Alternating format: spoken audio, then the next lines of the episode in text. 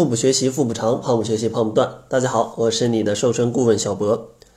这期节目呢，主要想跟大家聊一聊在减肥的过程当中生理期的一些问题。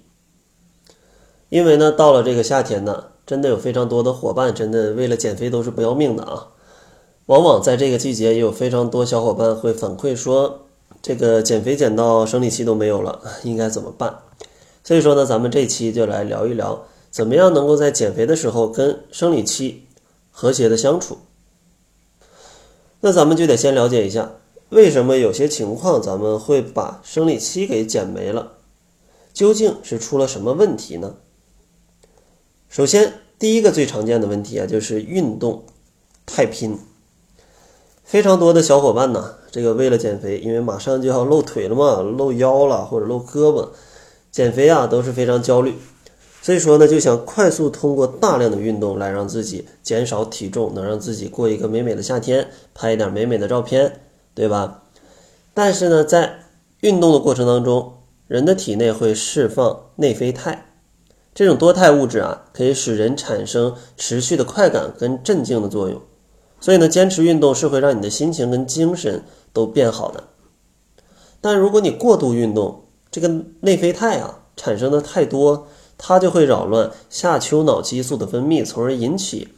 女性机体的垂体分泌功能的失调，引起月经量的减少，甚至呢可能还会导致生理期完全不来。所以说呢，大家减肥啊，千万不要太过于激动啊，天天运动个两三个小时，可能就会把你的生理期给赶走了。另外一种原因呢，就是因为大家减肥。搞得自己体脂率太低，除了运动太频之外，体脂率过低也是一个影响生理期的重要的因素。因为在通常的情况下，成年女性全身的脂肪至少要占其体重的百分之二十三，这个才能是让她有怀孕啊、分娩甚至哺乳的一个最佳的脂肪的水平啊，或者说最低的水平。而且呢，也根据牛津期刊的一些文献记载。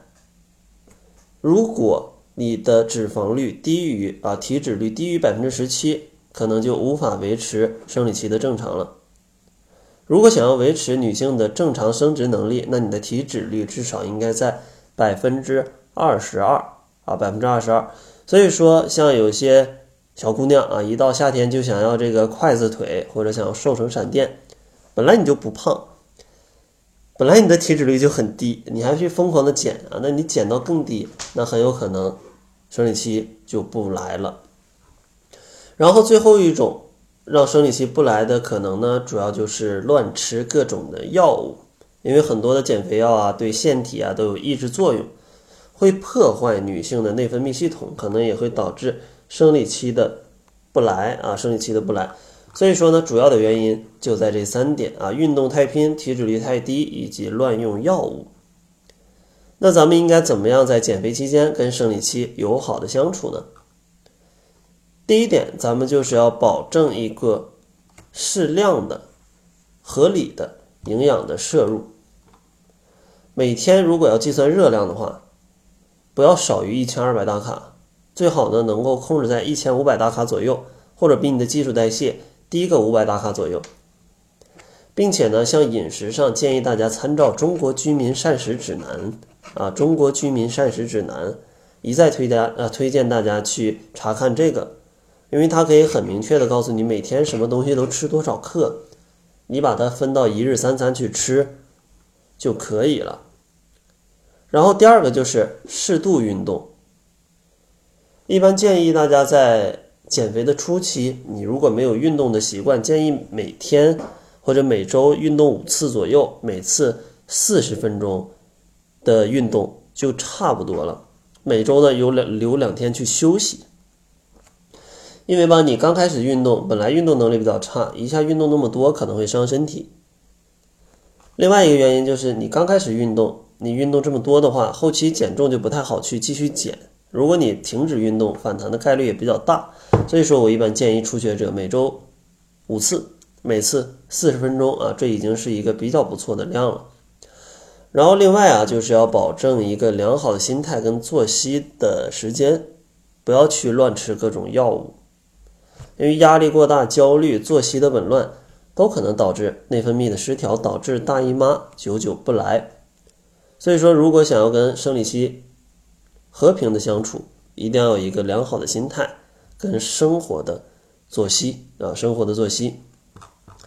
然后呢，在节目的最后，如果大家想要快速的、健康的去减肥的话，也欢迎大家加入我的四十二天甩脂营。像三月三号开始的那一期，现在过了二十天，有好几位伙伴已经减掉了十斤左右。然后距离他们结束还有二十天，预计到结束的时候，差不多可以减掉十五斤左右的体重，也就是四十二天。通过健康的饮食，不用任何的药物，主要通过调节各种习惯，可以达到这样的一种效果。所以说，健康的减肥啊，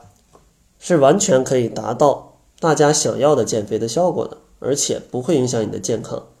所以说，如果你真的想要在夏天快速的去把自己变小一号，也欢迎大家加入四十二天甩脂营。如果想查看四十二天甩脂营的详细介绍以及学员的案例，可以关注公众号，搜索“小辉健康课堂”，灰是灰色的灰。那好了，这就是本期节目的全部，感谢您的收听。作为您的私家瘦身顾问，很高兴为您服务。